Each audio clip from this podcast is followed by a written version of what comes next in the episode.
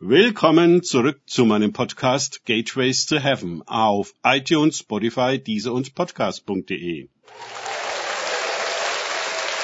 Mein Name ist Markus Herbert und mein Thema heute ist Treue halten. Weiter geht es in diesem Podcast mit Lukas 22, 42 bis 43 aus den Tagesgedanken meines Freundes Frank Krause. Vater, wenn du diesen Kelch von mir wegnehmen willst, doch nicht mein Wille, sondern der deine geschehe. Es erschien ihm aber ein Engel vom Himmel, der ihn stärkte. Lukas 22, 42 bis 43. Jesus ringt sich durch seine Ängste und Bedrängnis hindurch zu jener bekannten Aussage. Nicht mein, sondern dein Wille geschehe. Da, wo wir nicht mehr können, kann Gott doch lange noch. Da, wo unser Wille eingeknickt und wir nachgeben, knickt der Wille Gottes nicht ein. Darum ist es ein sehr kluges Gebet, von dem eigenen Willen, der gestresst und versucht ist, wegzusehen hin auf den größeren Willen, der unwandelbar ist.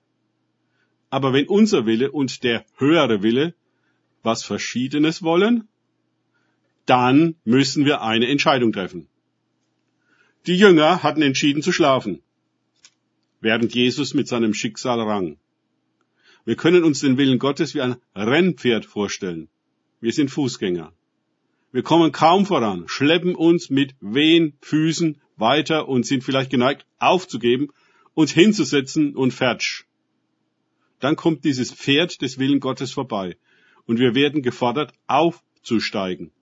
Beginnen wir dann zu diskutieren oder steigen wir auf und lassen uns in einem Tempo und einer Kraft vorantragen, die wir uns im Traum nicht haben vorstellen können.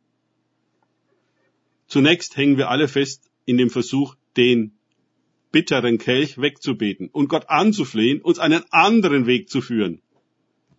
Dies kann je nachdem sehr lange gehen und die Leidenszeit zieht sich entsprechend in die Länge.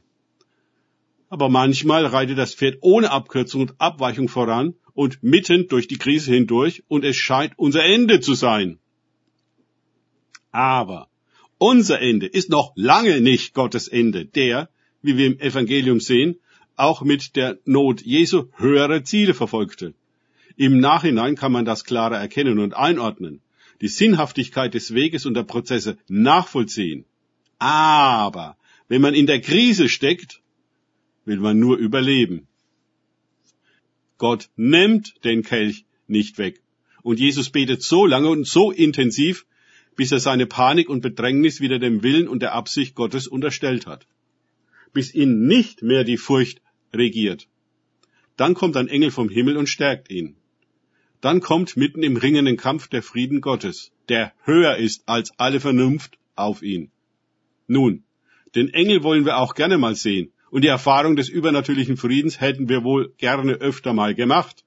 Aber den Kelch, den lehnen wir instinktiv ab und wollen keinen Leidensweg gehen. Den heftigen Ringkampf mit der Furcht, bis sie am Boden ist, den stehen wir nicht durch. Aber dort ist es, wo man die Wunder erlebt, genau wie den Engel. Denn ohne Wunder kommt man da nicht weiter noch durch. Hinterher haben wir dann große Zeugnisse zu erzählen und gehen vielleicht sogar in die Geschichte ein als Überwinder und solche, die Treue gehalten haben. Danke fürs Zuhören. Denkt bitte immer daran, Kenne ich es oder kann ich es? Im Sinne von erlebe ich es. Erst sich auf Gott und Begegnungen mit ihm einlassen, bringt wahres Leben und die Kraft zu überwinden. Gott segne euch und wir hören uns wieder.